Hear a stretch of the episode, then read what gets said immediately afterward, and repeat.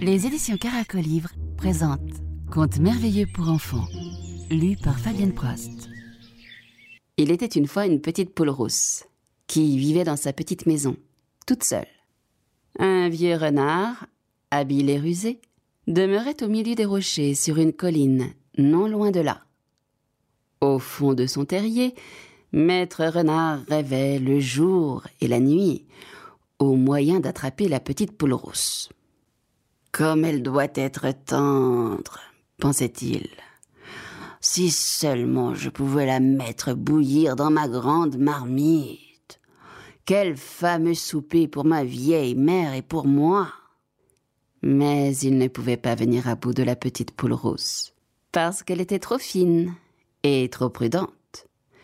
Toutes les fois qu'elle sortait, elle fermait sa porte et prenait sa clé.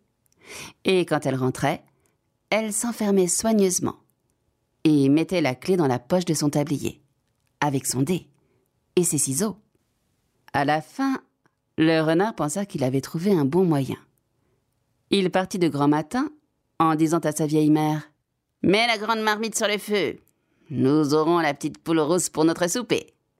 Il mit sous son bras un grand sac et courut jusqu'à la maison de la petite poule.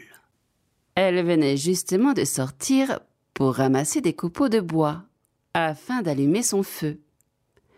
Le renard se glissa derrière la pile de bois et pendant qu'elle était baissée, il fila dans la maison et se cacha derrière la porte. Une minute après, la petite poule rousse rentra en disant Je vais fermer la porte et après je serai bien tranquille.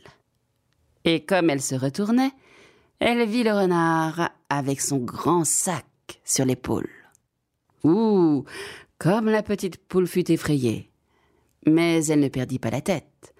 Elle laissa tomber ses copeaux de bois et vola sur la plus haute armoire, d'où elle cria au vilain vieux renard.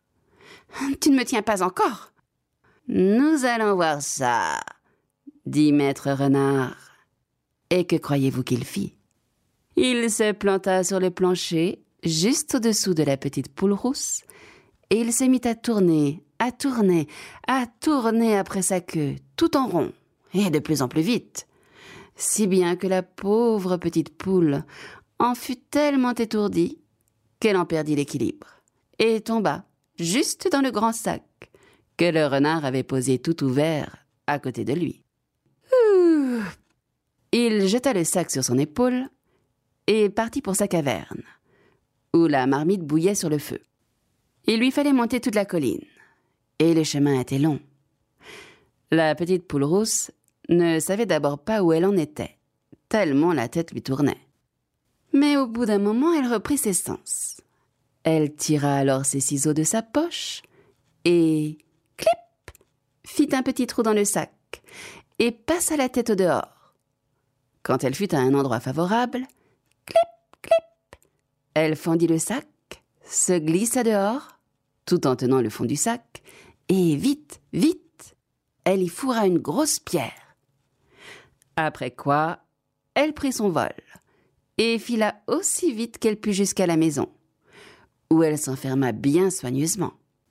Le vieux renard continuait sa route, bien content, avec la pierre dans le sac, et se disant Comme cette petite poule rousse est lourde, je ne croyais pas si grasse. Elle va me faire un fameux souper. Il arriva assez fatigué à la caverne. Et dès que sa vieille mère le vit, elle lui cria As-tu la petite poule rousse Oui, oui, dit-il. Est-ce que l'eau est chaude Elle bout à gros bouillon, dit la vieille mère. Alors attention, ôte le couvercle de la marmite. Je secouerai le sac et ferait tomber la petite poule rose dedans. Et toi, tu veilleras, de crainte qu'elle ne s'envole. La vieille mère renard ôta le couvercle de la marmite et se tint tout près. Le renard ouvrit légèrement le sac, sans regarder dedans, le prit par le fond et le secoua au-dessus de la marmite. Plouf Plouf La grosse pierre tomba dans la marmite, qui se renversa et échauda le renard et sa vieille mère, de sorte qu'ils furent tellement brûlés qu'ils en moururent. Et la petite poule rousse resta dans sa petite ferme où elle vécut heureuse tous les jours de sa vie.